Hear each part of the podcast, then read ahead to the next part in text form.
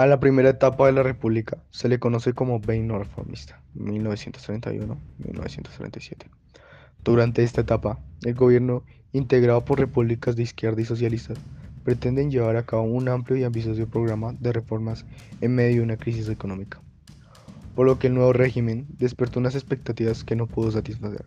Entre las reformas sociales emprendidas como conviene destacar la aprobación del matrimonio civil, el divorcio y la secularización de los cementerios. Además, se le reitera a la Iglesia las riendas de la educación y sus privilegios, en lo que la reforma de la enseñanza se refiere. Se promueve la enseñanza laica, mixta y obligatoria, y se garantiza el derecho a la educación de toda la población. De esta manera, la educación se convierte en un derecho y no un privilegio de una minoría.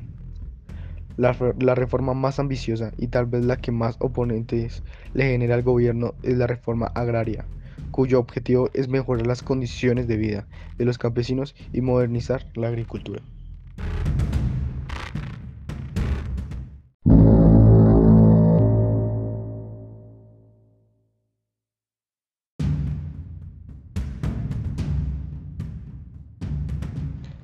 Con esta reforma, el gobierno pretende expropiar las tierras a los terratenientes y la iglesia y repartirla entre los jornaleros.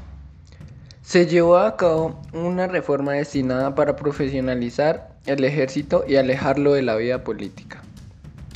Además se accede a tramitar la concesión de las autonomías a aquellas regiones con un marcado sentimiento nacionalista, a lo que se oponen radicalmente los sectores más conservadores.